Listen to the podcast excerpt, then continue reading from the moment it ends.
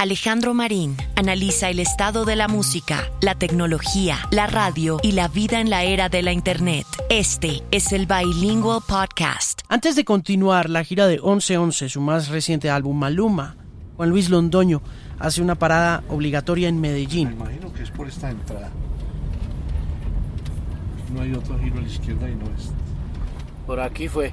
La gira arrancó en México Sí, ahí, ahí está bien. En 600 metros llegarás a tu lugar de destino. y se detiene para recargar y tomar fuerzas para el que va a ser un año con pocas pausas, si es que en realidad hay alguna. Una de esas pausas es esta. Alejo, ¿se da cuenta que no digo mentiras? Las distancias del aeropuerto aquí, ¿se da cuenta? Más o menos del aeropuerto aquí, ah, sí, hay 20 minutos. Ah, aquí está como que la entrada para para donde su hermano. Aquí no van a parar. Hola, socio. Maluma está en su finca donde se desconecta del mundo, se aleja de la bulla del show business y se acerca a su familia, a su tierra y a su pasión más grande después de la música, los animales. Era un periodista que viene a... Buenas, ¿cómo está? Buenas tardes. Mi nombre es Alejandro Marín y vengo a hacerle una entrevista a Juan Luis Londoño. Ah, eso es para el fondo. Sí, gracias. Son las 5 de la tarde y el sol empieza a ponerse sin afanes sobre la vereda de Pontezuela. El clima es templado, casi frío, y contrasta con la sofocante tarde medellinense. Es que esto aquí es un cultivo. Ah, este es el celador del cultivo. Yo creí que era el celador de, de toda la urbanización. Juan Luis está en los establos, pero antes de llegar a él, su familia y su equipo se reúnen alrededor de comida tras una sesión de fotos en su ambiente más natural.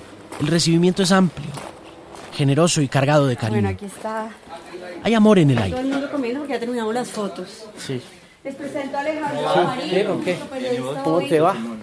Hola, ¿cómo estás? Mucho gusto. Alejandro Marín, ¿qué tal? Buenas tardes. Uno sabe de estas cosas. Las percibe de inmediato, de cómo nos han criado entre estas montañas de ensueño a muchos. Del esfuerzo que ha tomado. Del orgullo que producen las cosas que se consiguen con trabajo y con empeño. La casa donde voy hace en el receso es modesta, de puertas rojas y cocina simple, huele a leña y a amor de madre. Doña Margie Arias saluda y sin titubeos ofrece el banquete. Hay hamburguesitas, morcilla, chicharrón. Buenas tardes. Bienvenido. ¿Cómo está? Margie Arias. Alejandro Marín, ¿cómo está? gracias. Muy buenas tardes, mucho gusto. Alejandro.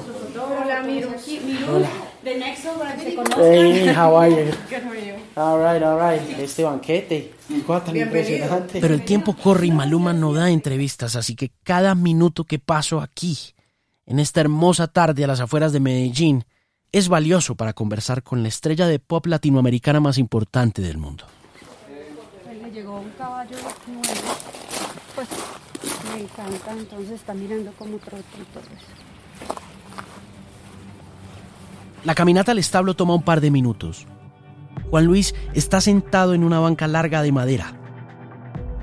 Ha terminado de tomarse una coronita y pide otra, mientras le ponen una bandeja de chicharrones a la que acuden pelones, dos perros, yoga, una gran danesa color azabache que le llega a uno a la cintura, y cejas, recién adoptado con dos punticos amarillos encima de los ojos negros. Una sonrisa canina pícara y expectante de que su humano se descuide para robarse un chicharrón. Juan está vestido con uno de esos ponchos que en ocasiones le critican, pero que uno no puede evitar preguntarse cuánto cuesta y quién lo diseñó.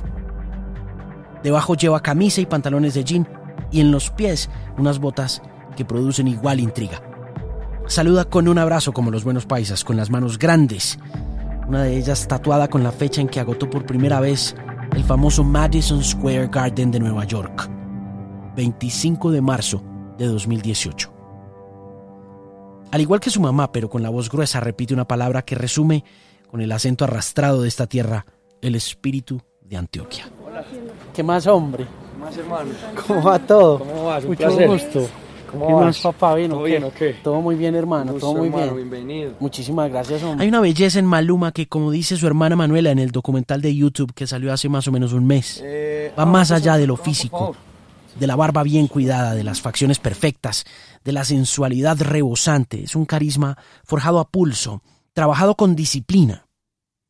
Juan Luis está viendo a Germán, el hombre que monta sus caballos darle una vuelta al recién llegado, Zeus. Sino que siempre que vengo me gusta montarlo, pero me gusta más que Germán so lo monte para ver el progreso del caballo, porque si lo veo, si lo veo desde acá, lo veo más que estando montando, o sea, son como dos perspectivas di- diferentes, entonces cuando veo a Germán veo más la evolución del caballo, si sí lo ha trabajado bien durante la semana, Juan Luis lleva toda una vida de amor por los caballos.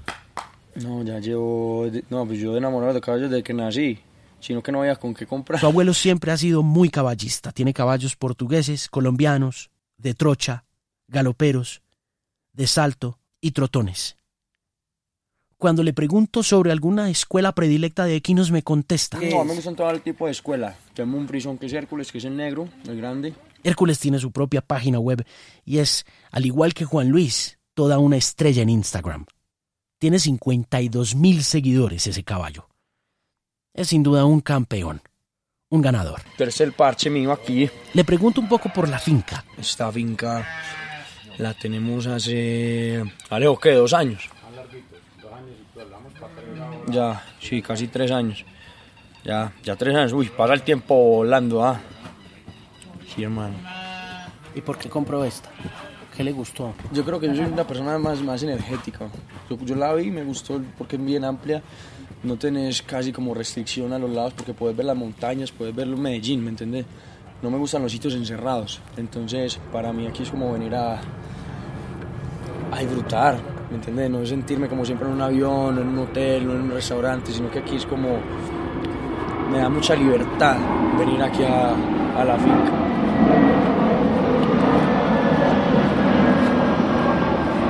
¿Cuánto tiempo pasas acá? Cuando tenés tiempo, pues. O sea, es que yo, por ejemplo, si tengo dos días en Medellín, uno me tengo que venir para acá. Y paso aquí, no sé, me vengo con mis amigos en la tarde, como hoy, y nos quedamos aquí, a veces amanecemos y nos vamos en la mañana. Me vengo mucho con mi familia también para acá, a mis abuelos les encanta esto aquí. Entonces, aparte de que es un parche que me gusta a mí, eh, realmente también lo siento muy chévere porque lo hice también por mi familia, no solamente me lo disfruto yo, sino que mis abuelos, mis primos, toda la gente que viene aquí se lo, se lo disfruta. Entonces, para mí ese es como el, el, el, el gozo de verdad, venir acá y ver a mi familia. O sea, listo, yo me lo disfruto y he trabajado muy duro por eso, pero lo que me da realmente felicidad, felicidad es, es ver a mi familia disfrutándolo también. ¡Ey! Mientras está contando esta historia, Yoga se aventura hacia los chicharrones con osadía y Maluma la intercepta. ¿Viste? Casi, Se casi. fue por el chicharrón. Y va, de derecho para el charrón. Viste, Juan, ¿y cuánta gente empleas acá? Somos alrededor de 10 personas. Más, para 15. Y no es un camellito muy bravo tener una finca. Muy. Porque siempre le dicen a uno que una finca que es que es para que la familia pase bueno, pero uno termina todo encañingado con ella. Vea, Rey, yo le voy a decir una cosa. Todo, es muy estresante. Es muy estresante porque realmente uno tiene en la mano la vida de animales. Entonces, a mí me, a mí me cuesta mucho como, por ejemplo, no poder disfrutarlos. Pero vuelvo y repito, cuando mi familia lo, lo disfruta es cuando yo siento ahí que vale la pena ese estrés, que vale la pena el gasto de dinero, ¿me entiendes? Porque es costoso mantener una finca, no es, no es fácil. Pero también nosotros tenemos aquí diferentes actividades que hacen que, que un plan a, a- a corto plazo sea una finca que se pague sola. Que realmente eso también es un proyecto, es un, un negocio. Yo lo hago también porque me, me lo disfruto mucho, pero también cuando me pongo a pensar en la parte negociante necesito que, que la finca se mantenga sola porque no Que le puedo, produzca. Claro, porque no puedo, no puedo pagar los caballos y todo de cuenta de la plata que hago de, de mis shows, ¿me entendés? Entonces, claro, cada uno es una unidad de negocios. Esta la veo como una unidad de negocios recreativa y, y- y que me la disfruto también mucho por mi familia. Y sin duda es un gran hombre de negocios. Ambicioso, pero en el buen sentido. Maluma le recuerda a uno la frase de Jay-Z de esa canción que hizo con Kanye West en 2006, que está al final de su álbum Late Registration y que se llama Diamonds from Sierra Leone, cuando rapea I'm not a businessman, I'm a businessman. Esa ambición, sin embargo, ha estado fundamentada en algo que hace a esta nueva generación de músicos de Medellín un salto interesante en la evolución de una clase media azotada por el narcotráfico en los 90. La Medellín que regresó a la pujanza del arriero, que conquistó estas montañas a machete limpio y que ha construido el actual imperio que llena Madison Square Garden y que pinta el sonido de la música mundial con determinación, con trabajo duro y sin regalos de ningún tipo. Un caballo como Zeus o como Apolo, abandonados en una finca en Cartagena, hacen parte de esa visión de negocios. Y también hacen parte de la visión que tengo de Medellín hoy en día. Es bastante contradictorio, paradójico, pero al tiempo natural de los paisas que amen tanto a los caballos y que en algún momento estos hayan estado tan conectados a ese espíritu pujante de la clase baja y media que sumergió a Colombia en el narcotráfico y en la violencia. De manera que el caballo también, para Maluma, y para quienes oyen este podcast, debe ser un símbolo de la pujanza de Medellín, más allá de esa época difícil de Pablo Escobar. Primero llegó Hércules, luego llegó Zeus y Apolo. Llegaron, llegaron juntos desde Cartagena, estaban tirados en un potrero. Y nosotros vimos los caballos, vimos mucho potencial en los caballos y lo compramos. Pero ¿cómo así que tirados? Sí, los tenían en un potrero, eh, no los cuidaban bien. Ya los caballos, el dueño ya no los quería, tenían laceraciones en, las, en la piel, está, no estaban tan bien cuidaditos. Así que nosotros decidimos pues comprarlos y y ahí están caballos de, de primer nivel, gracias al montador, mi hermano, y al equipo pues que, que tenemos que han hecho de los caballos, caballos de, de alto nivel. Pero lo compuso. Miren, el caballo, lo que pasa es que los caballos también como nosotros, como los seres humanos, ¿no? cuando nos dan cariño, nos portamos bien. ¿entienden? Nosotros todos, todos estos caballos, los animales son un montón de consentidos. Les damos cariño, amor, todos los días les hablamos como si fueran personas. Y por eso es que se ven el comportamiento inclusive de cada caballo. Si vos ves el comportamiento de cada uno de los caballos, ahorita que estábamos haciendo las fotos, salía cada caballo y cada uno más tranquilo que el otro y, y se refleja como esa energía, ese amor a, a, los animales. Todos te conocen. Hércules más, porque he compartido más tiempo con Hércules. ¿Cómo es la relación? ¿Cómo es la relación con un caballo? A mí me encanta, yo siento que son tan reales, tan sinceros, no tienen nada que esconder.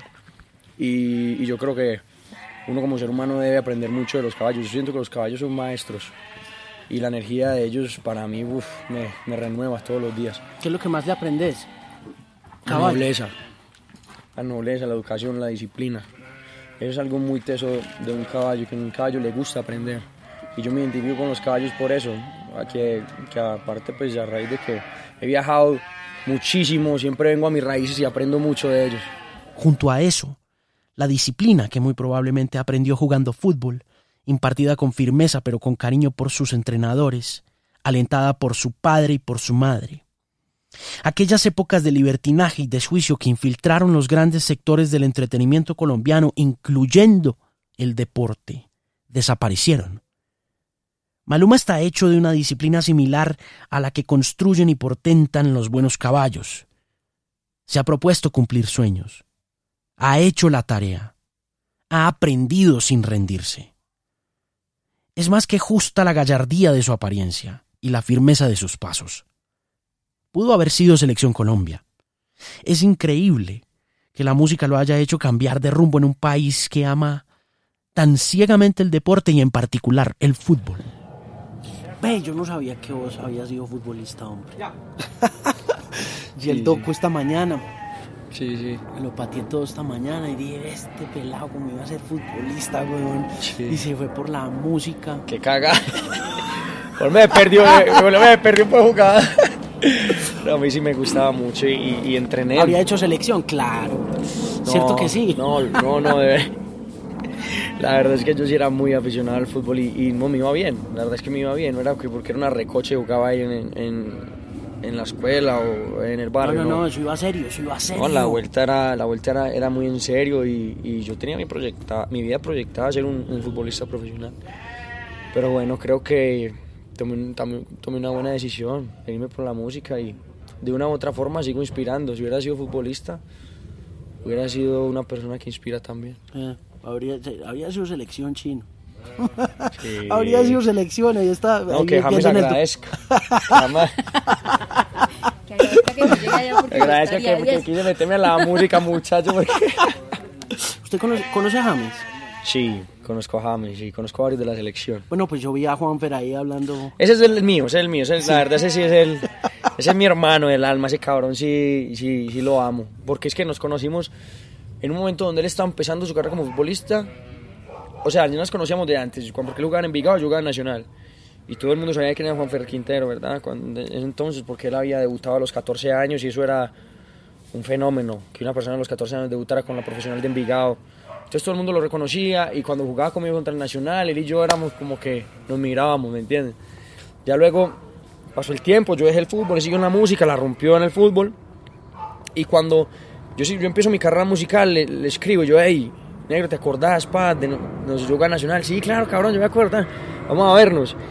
Y cuando nos vimos otra vez, fue muy chistoso porque quedamos de vernos, la última vez que nos habíamos visto era como en un terreno de juego. Y después nos nos encontramos y llega ese cabrón en un Mini Cooper espectacular, con una ropa, o sea, uno va, vete, y yo, y yo también, yo ya, ya me iba bien. Y, y yo llego en mi carro también, bonito, tal, y yo como que, Arica, ¿te acuerdas la última vez que nos vimos que eran en un tierrero? Qué bien que, que vos estás contando y estás haciendo tu historia, y yo por, por mi lado también. Entonces, sí, la carrera de él ha sido paralela a la mía y nos queremos muchísimo. Uno pensaría que el fútbol es una pasión más grande que la música. ¿Qué fue lo más duro de dejar el fútbol? Lo más duro de dejar el fútbol. No, las canchas. Es que es un deporte que amo mucho. Y que yo crecí. Es que todos en Colombia somos muy futbolistas. Yo creo que eso todo el mundo lo lleva en la sangre, hermano. Entonces, Eso es más apasionante que la música, ¿sí o qué? no, tampoco. tampoco, tampoco, tampoco. Pero, pero sí, pero sí es muy chévere uno. Pues uno sabe que yo puedo contar la historia de que jugué en diferentes equipos aquí en Colombia, en Medellín, y que también tuve como cierto tipo de recorrido en, en el fútbol. Eso fue lo más duro que me dio. De manera que es muy fácil ver también por qué le gustan los caballos a Maluma. La ética del entretenimiento al nivel de su carrera es algo que muy poca gente comprende y mucha gente juzga de manera fácil. En especial en épocas de redes sociales en que la comunicación impide una profundidad mayor a un post en Instagram. Hay una nobleza evidente y un deseo de aprender enorme en la forma en que Maluma aborda su carrera. Hay también, como en los caballos de carreras, un entrenamiento recio que evita estar mirando para todos lados. Pero todo tiene un costo. Durante la primera parte de la gira de 11-11 en México, Maluma se enfermó. La enfermedad amenazó con sacarlo del tour. El año pasado, durante su gira Man of the Woods, recuerdo, Justin Timberlake sufrió también faringolaringitis y el resto de los shows de septiembre a diciembre fueron cancelados. Pero Maluma hizo todos los conciertos. El muchacho se llama Grano de Oro de Royalty. Caballo trocha, trocha galopa. Véanlo. Oye, hermancho, ahorita que estaba montando a pelo, empezó a galopar y me vi, me vi en el piso. Ese es nuevo, ese es el último caballo que compré. Eh, siempre había querido... Oh, no. Ahí, démoslo ahí, démoslo ahí. Eh, siempre había querido tener un caballo criollo de todo mi gusto físico, físicamente, porque el caballo me encanta, es un caballo muy exótico, mira que se llama Tresialba porque tiene las tres patas blancas, la crin y el color también, entonces es un caballo como exótico, pero ¿Dónde que lo encontraste? aquí, en Caldas.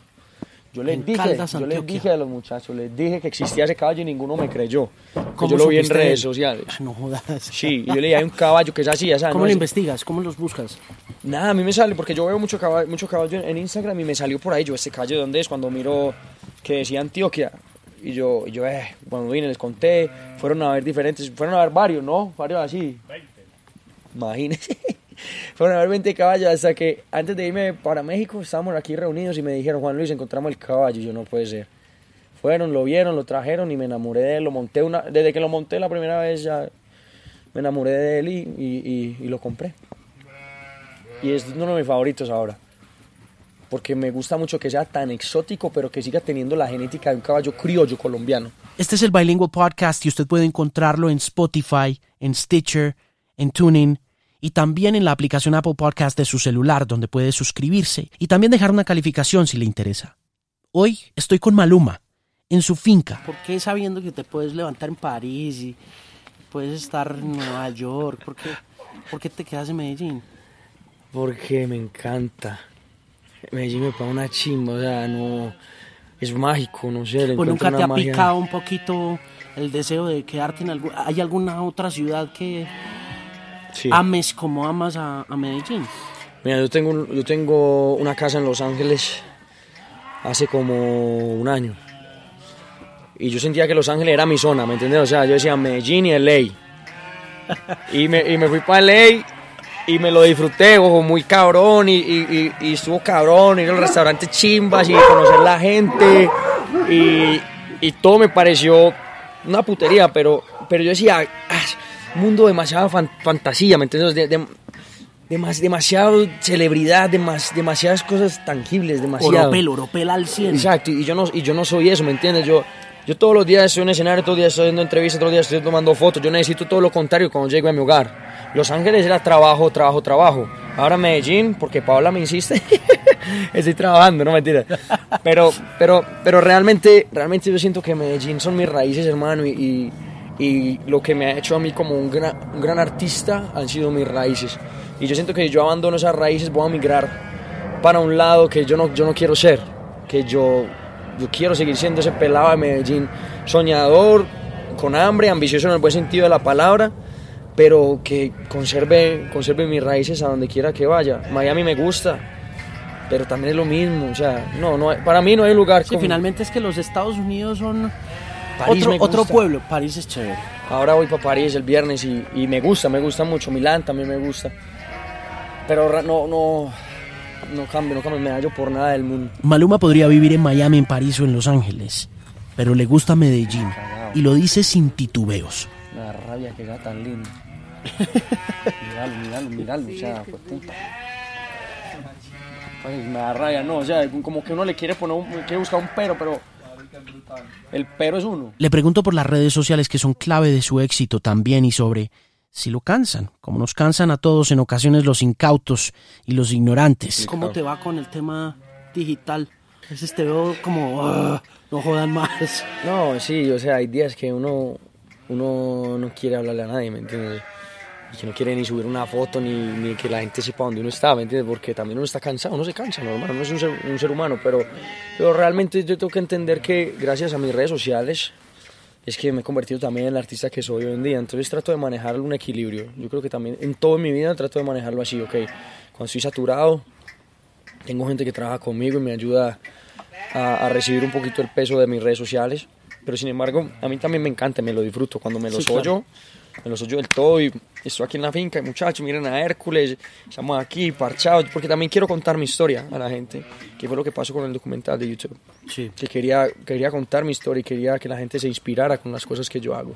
Y ese es mi trabajo, al final del día, inspirar y mostrar a la gente que, que los sueños se hacen realidad, que yo lo hice y que la gente también lo puede hacer de la misma manera.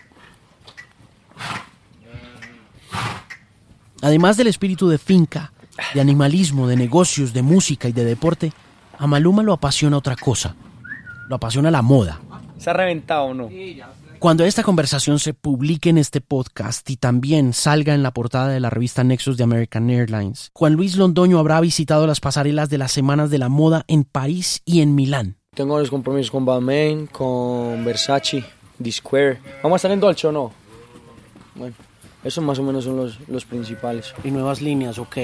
O sea, Quiero, quiero. A mí siempre me ha gustado el mundo de la moda y, y ya tuve la oportunidad de diseñar un proyecto que tuve aquí solamente para Colombia, que saqué mi propio merch y lo diseñé yo con, con un equipo y me encantó el, el- el proceso, el proyecto me, me fascinó y, y quiero hacerlo ya, pero con una grande compañía. Quiero un partner que sea poderoso y que crea en mí. ¿qué te gusta?